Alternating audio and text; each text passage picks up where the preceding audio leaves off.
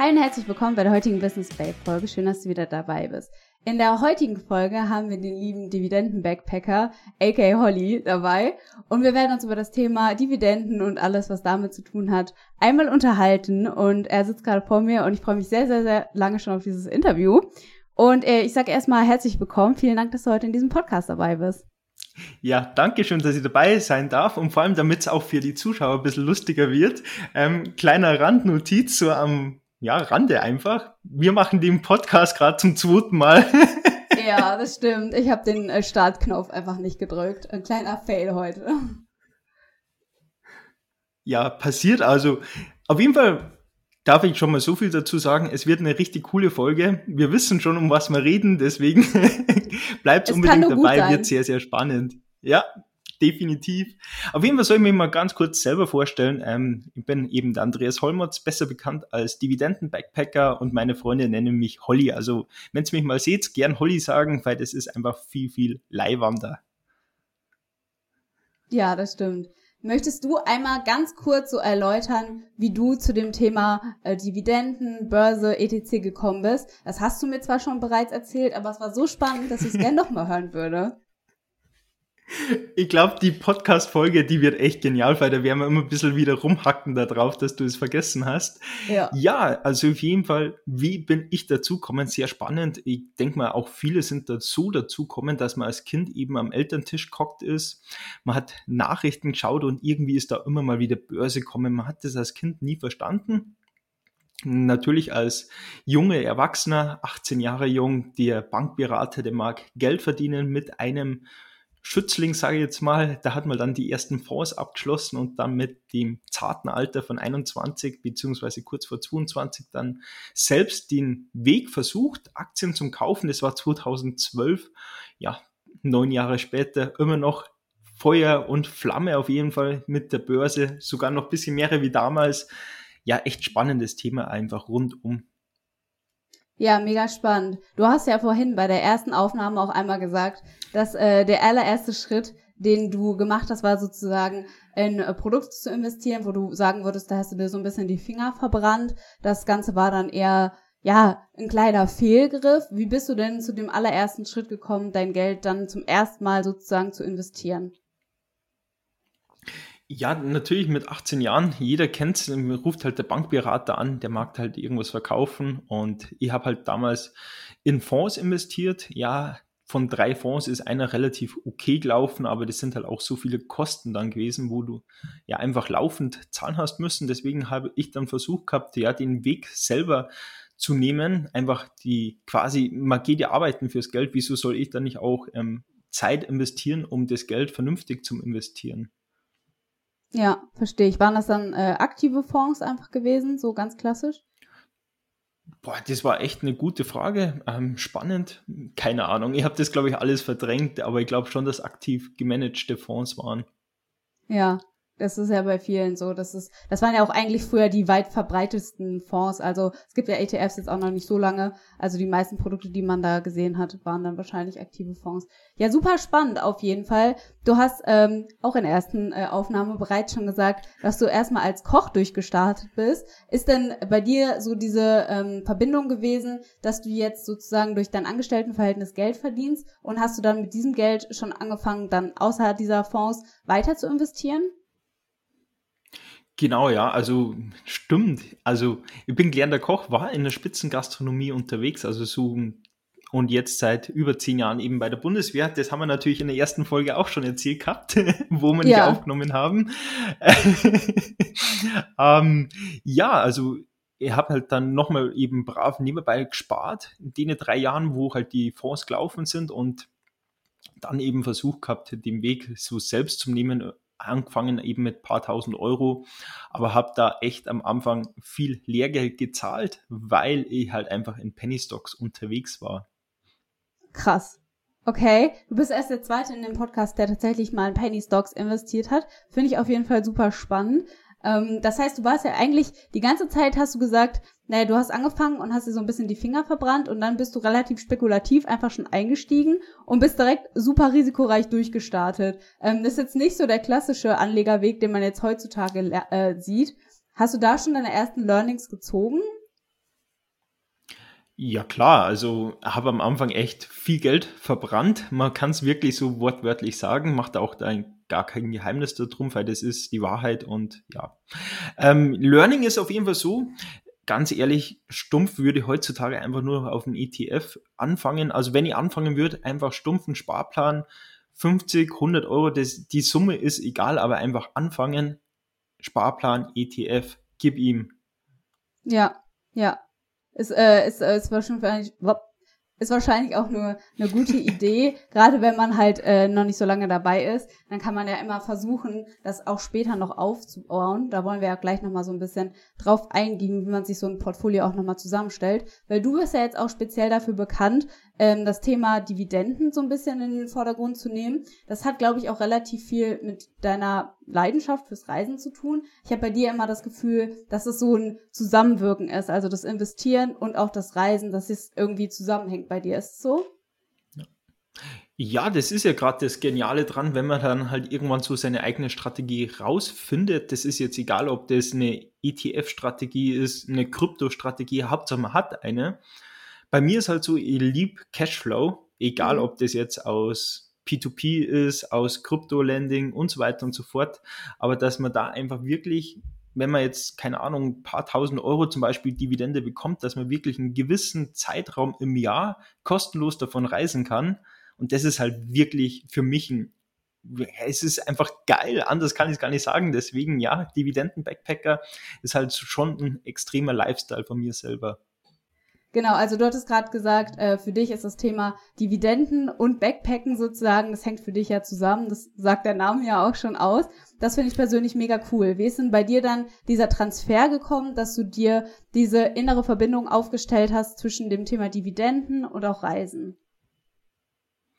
Ja, ich habe einfach überlegt gehabt, was sind jetzt eigentlich so meine Hobbys, wo ich vor allem auch bloggen möchte darüber. Erst hat es ja natürlich mit bei mir mit YouTube angefangen und dann erst mit Instagram. Das wissen auch ganz viele nicht.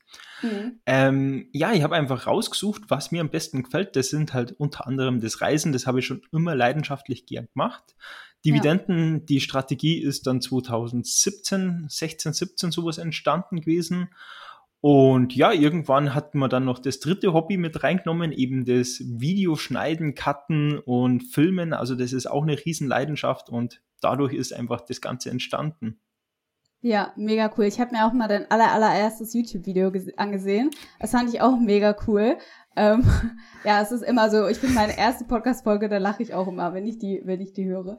Aber ich fand das auch schon mega cool, weil du das ganze Thema sehr, sehr locker angegangen bist. Hast du denn so ein konkretes Ziel zum Beispiel vor Augen gehabt, als du mit dem Thema angefangen hast? Also hast du irgendwie gesagt, dass du komplett so ein Nomade sein möchtest, der dann nur noch reist und sein Geld zum Beispiel durch Dividenden bekommst? Oder hast du einfach gesagt, das reicht dir schon, wenn du zum Beispiel einen Urlaub dadurch finanzieren kannst?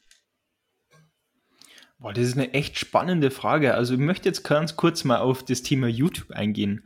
Ich hätte mir mhm. erstens nicht gedacht, dass das so kompliziert und schwierig sein könnte. Viele tun sich da extremst leicht. Und wenn man wirklich mein erstes Video ansieht, also meine Aussprache total schlecht. Ich habe keinen Satzbau gehabt. Ich hab, also ich war halt ein richtiger Bauer. Ich kann das wirklich so sagen in der Folge drinnen ja. und ich mache da auch keinen Hehl drum.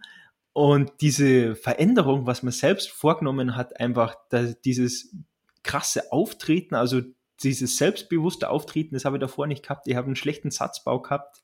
Und das ist halt schon mal richtig, richtig genial. Und was das Ganze eben mit Dividenden betrifft, ähm, ja, letztes Jahr war es natürlich kein geiles Jahr als Dividendeninvestor, aber man soll ja den langfristigen Horizont ja waren. Und da denke ich mal, da kann man durchaus mehrere Monate, wenn nicht sogar Quartale davon leben können. Das kommt natürlich immer auf einen selber drauf an. Erstens mal um seine Lebenssituation, wie es finanziell aussieht und wie er eigentlich lebt, weil ich lebe total sparsam, in Anführungsstrichen.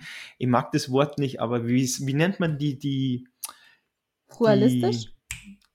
Genau, ich hasse das Wort, aber es ist in Anführungsstrichen bei mir frugalistisch. Aber teilweise gönne ich mir halt dann auch richtig was, weil das gehört halt zum Leben auch dazu. Mhm. Finde ich mega spannend. Du hast ja dann auch, wie alle anderen, bei Null sozusagen gestartet. In deinem ersten Video hattest du bereits schon Aktien im Depot. Hattest du da auch gesagt, welche du hattest? Und du hattest damals auch schon gesagt, dass deine Sparquote in dem Video bei circa 50 bis 60 Prozent lag, die sich dann aber im Laufe der Zeit halt erstmal ähm, verringert hat, weil du dann erstmal mit dem Reisen wieder ähm, stärker sozusagen im Fokus liegen wolltest. Und da wäre jetzt für mich erstmal die Frage, also wie hast du dann angefangen, dir so ein Dividendendepot aufzubauen? Hattest du da schon einen kom konkreten Plan, welche Aktien du nehmen möchtest, worauf du achtest, oder war das als allererstes erstmal so frei Schnauze sozusagen? Es war tatsächlich frei Schnauze und da war es auch eher so das Learning einfach, was man die Monate, Jahre daraus zogen hat, weil war eher mehr in der Hochdividendenstrategie unterwegs. Ja, sei mal dahingestellt, ob die jetzt funktioniert oder nicht. Letztes Jahr zeigt, dass nicht so gut war, aber mhm. ja, dann passt man halt das Ganze wieder an, spart halt brav seine 50 Prozent. Das mache ich übrigens heute immer noch. Also ich ziehe das wirklich jetzt seit über neun Jahren durch und eben musste jetzt auch kein Geheimnis machen, ich bin Soldat, ich kriege etwas über 2000 Euro netto. Also das ist auch schon wirklich viel Kapital, was ich mal da zusammengespart habe, die ja fast ein Jahrzehnt ja. zu. Das ist halt schon genial. Ja, das ist mega cool. Das ist, also ich finde, ich finde, das ist auch so, es klingt bei dir so easy, als wenn man einfach so daran gegangen, als wenn du so daran gegangen wärst und dann hättest du dir einfach so die guten Sachen rausgepickt und dann äh, hättest du einfach viel gespart und dann hat sich sozusagen dein Depot aufgebaut. Wie würdest du denn sagen, hat sich deinen, dein Anlegerverhalten und deine Anlegerstrategie so im Laufe deines Investments so verändert? Also du bist am Anfang erstmal frei Schnauze dran gegangen und hast dir irgendwelche Aktien rausgesucht und hast deine Dividenden davon bekommen. Wie hat sich das denn jetzt im Laufe der Zeit so ein bisschen verändert? Mm, also ich habe selbst festgestellt, ich gehe von Jahr zu Jahr mehr auf Sicherheit hin. Das heißt, ich mhm. brauche jetzt nicht die Überrendite mit einer AMC oder wie die alle heißen. Natürlich habe ich Kryptowährungen auch, aber so wie heute hat es halt mal einen ordentlichen Schluck aufgeben beim Kryptomarkt und ja, viele sind rausgespült worden. Auch ich habe einen Teilverkauf gemacht. das weiß aber noch keiner. Muss auch keiner jetzt wissen. Ähm, ja, die Sicherheit ist mir einfach immer wichtiger geworden. Also, dass man weg vom Risiko geht und dann wirklich halt auch mal eine Zeit lang nichts kauft. Und wenn es halt dann wirklich attraktiv ist, so wie Unilever, wo es bei unter 45 Euro gegeben hat, dann muss man halt da auch wirklich beherzigt zugreifen. Und ja, genau solche Unternehmen möchte ich eigentlich langfristig gerne im Depot haben. Absolut langweilige, geile Aktien. Okay, das heißt, du bist jetzt immer mehr im Laufe der Zeit auf das Thema Sicherheit gegangen und hast du versucht, so dein Depot aufzubauen. Was sind denn so ein bisschen deine Kriterien? Also du hast gerade schon gesagt, Sicherheits, also keine super krassen, vielleicht Wachstumsaktien in dem Fall jetzt wäre oder ähm, einfach so solide Unternehmen. Auf was achtest du denn noch so, wenn du dir eine Aktie aussuchst? Ja, erstens mal, die Produkte schauen wir natürlich an, weil ich mag schon auch so das Investment anfassen können, egal ob das jetzt so blöd, wie wir sagen, hier Samsung-Handy ähm, und so weiter und so fort. Also ich mag die Produkte verstehen. Mhm. Teilweise tue ich es auch nicht, dann verstehe aber, dass die, das Unternehmen einen schönen Umsatzsteigerung hat. Also das sieht mir alles in die Zahlen drin. Ich schaue mal klassisch das KGV an, das KBV und ja, dann auf jeden Fall auch die Verschuldung. Das habe ich bei einem Unternehmen mal komplett rausgelassen gehabt, die Verschuldung. Und das habe ich echt teuer zu stehen bekommen. Wenn ich sage teuer, dann reden wir einfach mal von 6000 Euro, was ich da relativ schnell verloren habe mit Corona auch.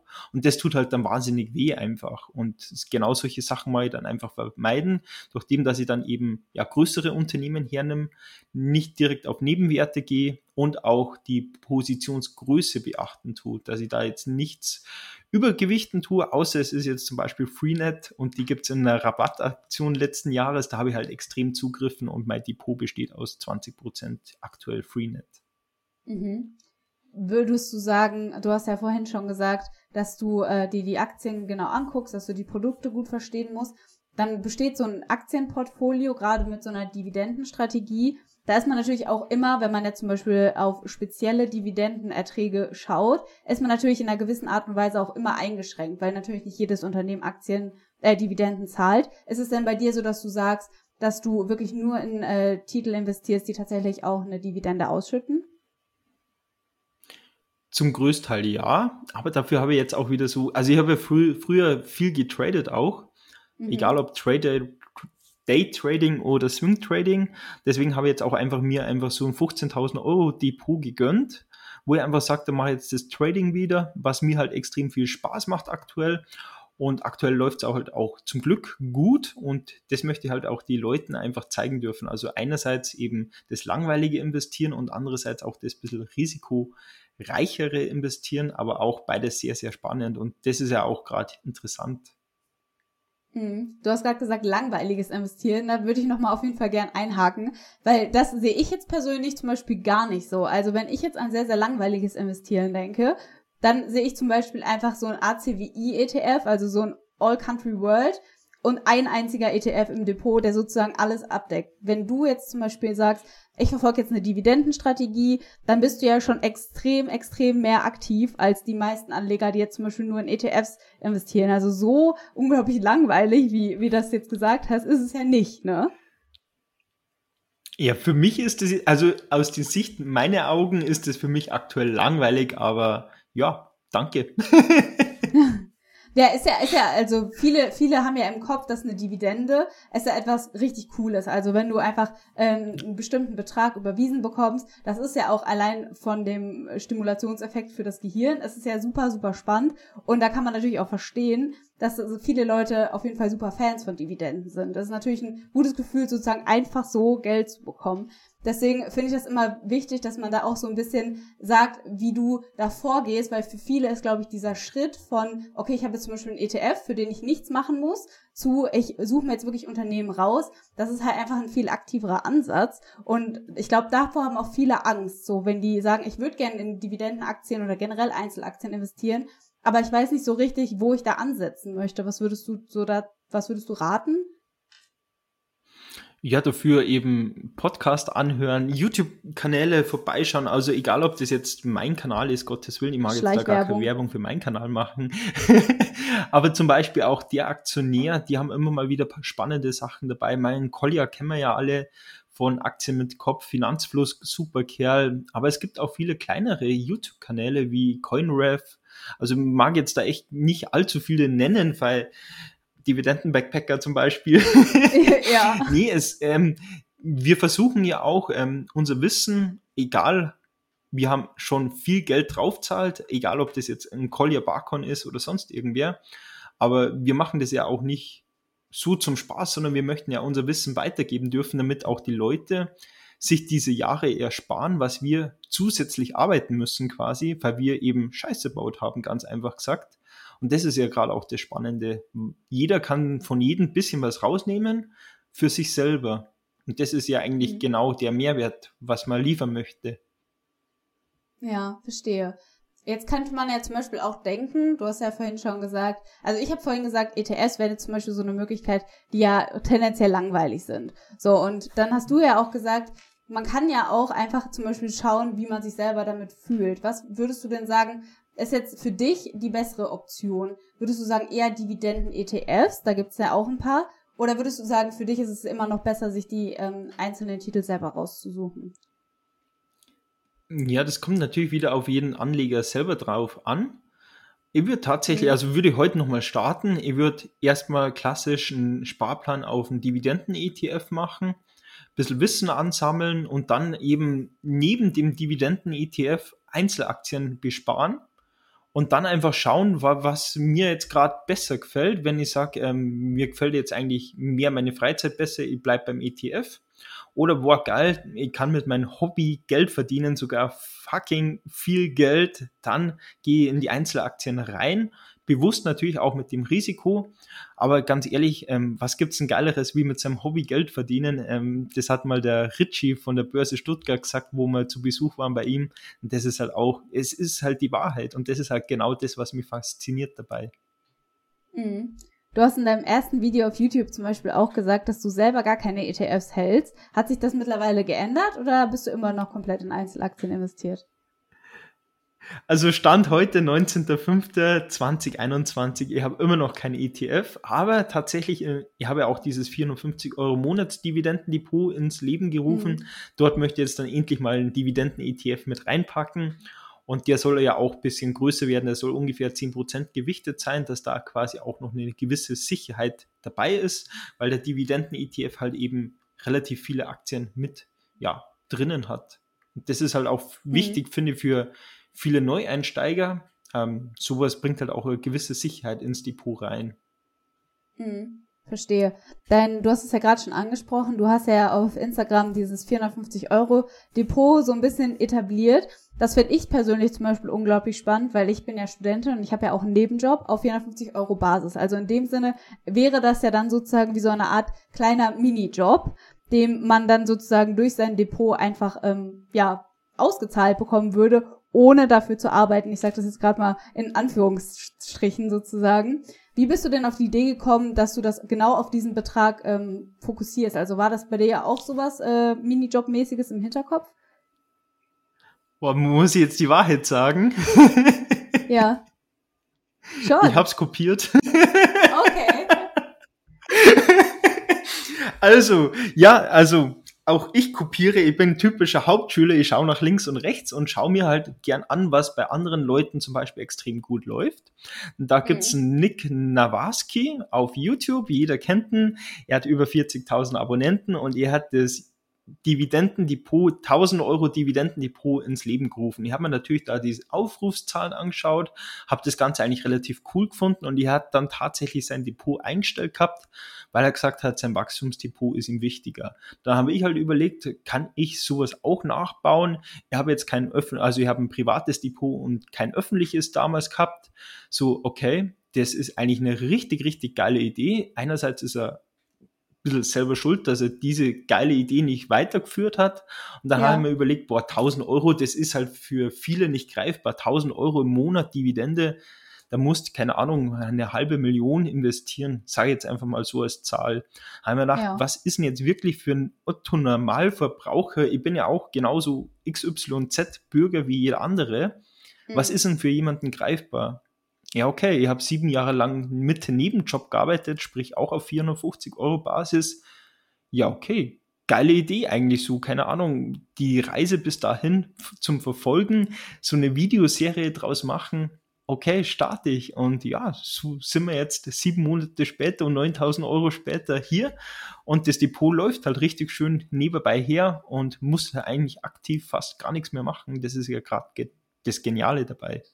Mhm. Ich finde, es ist auch sehr, sehr greifbar. Also gerade, man hat ja auch viele, ich sag mal, junge Leute jetzt auf Instagram, äh, die jetzt vielleicht auch mit dem Thema Investieren starten möchten und die halt auch zum Beispiel jetzt einen Nebenjob haben. Ähm, da finde ich das unglaublich spannend, weil es ist ja greifbar. Du würdest dann einfach sozusagen deinen Job, den du jetzt machst, wo du halt in der Woche, sagen wir jetzt einfach zehn Stunden für arbeiten gehen müsstest, würdest du durch das Thema Dividenden ersetzen. Wenn du jetzt jemanden hast, der sagt, okay, es interessiert mich, ich möchte jetzt irgendwie anfangen zu investieren und dein System finde ich mega gut so, das ist für mich super greifbar einfach.